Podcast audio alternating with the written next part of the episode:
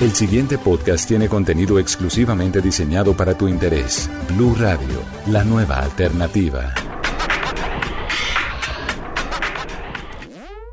Bienvenidos a un nuevo capítulo de Numeral Detrás de. Hoy tenemos un invitado súper querido por todos los colombianos, un actor talentosísimo, Ernesto Vallen. Bienvenido a los micrófonos de Blue Radio y ¿cómo estás? Muy bien, muchísimas gracias por la invitación, muy contento de estar aquí contigo. Bueno, Ernesto, esta serie es Numeral Detrás de y queremos conocer qué hay detrás de Ernesto Vallen, ese actor que hemos visto en La Mamá del 10, en La Nocturna, que se ha robado el corazón de todos los colombianos. Sí, pues Dios me da la oportunidad de hacer estos personajes, de interpretarlos. Tanto Germán Jiménez, el de la Nocturna, como Guatibonza, el de la Mamá del 10 y llevando mensajes positivos. Son eh, novelas en donde la familia se puede reunir y eso es muy bonito. Eso me llena a mí de verdad de alegría porque la familia se puede reunir a ver programas que se pueden compartir. Totalmente de acuerdo, que une la familia, que dejan mensajes, por supuesto. Y quiero pues preguntarte cómo te preparas para cada personaje. Sí, hay una preparación, aunque cada vez que uno va a hacer un casting es casi inmediato que, que las grabaciones inician hay una preparación tanto de Germán Jiménez, sí tuve la oportunidad de ir a Boyacá, de ir a Genesano, de ir a Sogamoso, a Tunja, de... Hiciste todo el tour. Claro, sí, sí, sí, de hecho estar en los cultivos, el olor a papa, eso es una delicia y, conocer a su gente, su humildad, eso es, eso, eso lo enamora a uno, de la gente berraca, luchadora, eso es muy bonito. Y de Guatibonza, eh, bueno, pues eh, estamos en la época del Mundial, yo dije, bueno, vamos a ser un futbolista, ¿por qué no tomamos algo de James? Sí, estuve estudiando algo de James, viendo sus videos cuando empezó en el Cúcuta, ya estuve en Banfield y en sus entrevistas eh, se le dificultaba mucho hablar. Sí, ya ahorita tiene mucha cancha al momento de, expresarse, pero me sirvieron mucho esas entrevistas. Además que tengo un primo, le mando un saludo, se llama Jonathan Ballen y tiene una dificultad de lenguaje y él me ayudó muchísimo en el momento en que él va a hacer una exposición, cómo habla o cuándo está más relajado, cuándo se le dificulta o en qué palabras, en qué letras se le dificulta hablar tanto. Total. Bueno, como estamos conociendo qué hay detrás de este actor maravilloso, quiero preguntarte qué es lo más bonito que tú has hecho por amor. Lo más bonito que he hecho por amor, uy, No, no, no, ahorita... La pedida de mano a tu esposa. Sí, yo creería que, que eso, el, estar con ella y, de verdad tener un hogar es, es lo más bonito que he sentido. llegar a la casa, sentir que ella está en la casa, la tranquilidad que tiene uno y eso no lo cambia uno por nada. Bueno, Ernesto, ¿tú preferirías viajar al pasado o al futuro y por qué? Yo creo que viajar al pasado, sí, un poco. Eh, hay situaciones de las cuales uno a veces, digamos que se arrepiente, sí, tiene problemas familiares, eh, entonces quisiera uno cambiar un poco, un pocotón de cosas. Pero sería más de pronto como para reparar algunas. Sí, es más como reparar, porque bueno, ya lo que fue fue, uno aprende de eso, y pues Dios hace las cosas así por algo, pero es más como cuestión de reparar, sí situaciones, qué sé yo, a veces con mi hermana que tuvimos conflictos, a veces mi papá y mamá son separados, sí, todo ese tipo de cosas, el por qué sanar, esas, esas cosas hacen falta. Bueno, ¿y qué es lo que tú más aprecias de una persona, que valoras? No, su sencillez. Realmente sí, eso es lo que más valoro. Eh, pues el trabajo, el dinero, eso va y viene, pero, pero pues nada, tener los pies en la tierra y, para mí poder hablar con alguien que se deje hablar, que se pueda hablar. Es, que escuche. sí, que escuche. Es muy bonito. Bueno, total. ¿Y cuál es el, el recuerdo más bonito, Ernesto? ¿Cuál es el recuerdo más lindo que tienes de tu infancia?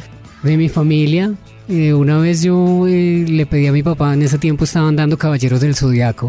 Sí, yo quería un muñequito, yo tenía como nueve años y yo quería un muñequito y pasé con mi papá agarrado de la mano y le dije, papá, yo quiero ese muñequito. Y él no me lo pudo comprar. Entonces yo llegué a la casa muy triste porque bueno, pues no había dinero, no había cómo, cómo comprarlo. Al otro día mi papá llegó con el muñeco. Entonces es un, recuerdo muy bonito. Y que él sabía que lo apreciabas y lo querías. Sí, sí, sí. Además que mi papá es una persona, pues en ese tiempo era una persona muy seria, un poco eh, pues rígida y, tener ese detalle conmigo valió muchísimo. bueno, cuéntanos esa pasión que tienes por el arte, porque te gusta cantar, pintas también. ¿Tienes esa vena artística? Sí, bueno, yo he estudiado odontología. Cuando yo salí del colegio, yo eh, empecé a estudiar odontología, pero en ese proceso yo dije, listo, yo termino la carrera y yo quiero estudiar arte, quiero estudiar algo de arte. Desafortunadamente no la pude terminar por motivos económicos y lo que hice fue vender todo mi instrumental y empezar a estudiar artes escénicas. Y nada, pues ya meterle toda la ficha, es una carrera, no es eh, un hobby, para mí yo lo tomo como una carrera. Con toda la seriedad, con, toda, la disciplina. Sí, sí, sí, eso sí es verdad. Cada vez que, que a veces preguntan esto, ¿por qué cambió eh, tu familia? ¿Qué dijo? Pues mi mamá estaba muy contenta, de hecho, de haber hecho ese cambio, pero se debe tomar con total seriedad. El arte que sea, ya sea música, dibujo, artes plásticas, artes escénicas, es una carrera y se debe tomar con, con, total seriedad. ¿Qué mensaje le darías a los papás que ahorita están de pronto como en la pelea con sus hijos por estas artes? Muchos, lo que tú decías, se van por música, pero les dicen, no, eso de pronto no les da, o la pintura, pero si realmente lo llevan en el corazón y quieren hacerlo, ¿Cuál sería el mensaje para ambos, tanto hijos como, como papás? Yo creo que nadie tiene nada comprado. Si tú estudias ingeniería, mm, terminas la carrera y no te van a contratar de una vez. Si tú estudias odontología o arquitectura, igualmente, no te van a contratar. O igual tú, si tú estudiaste periodismo, es muy difícil. Entonces hay que insistir, hay que lucharla igualmente en las artes escénicas o en las artes hay que apoyar y, no es fácil. Puede que se demore mucho tiempo en conseguir trabajo, puede que ahí mismo consigas trabajo, pero el apoyo de la familia es vital.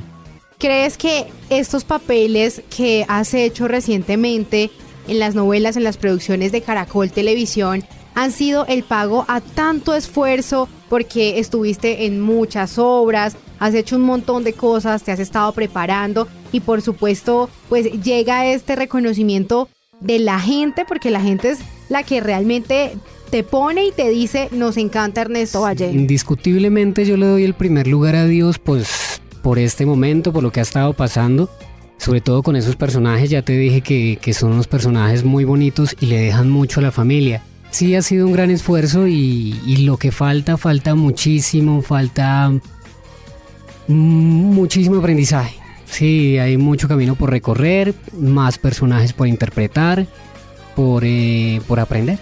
Bueno, estos personajes han tenido el alma muy bonita, el alma muy limpia. ¿Cómo sería de pronto el momento de llegar a un personaje de pronto algo antagónico? Sí, lo he hecho, sí tuve la oportunidad de, hacer algo ya antagónico y, uy, es un cambio chévere, ¿no? Y esos cambios le hacen falta a uno como, como actor.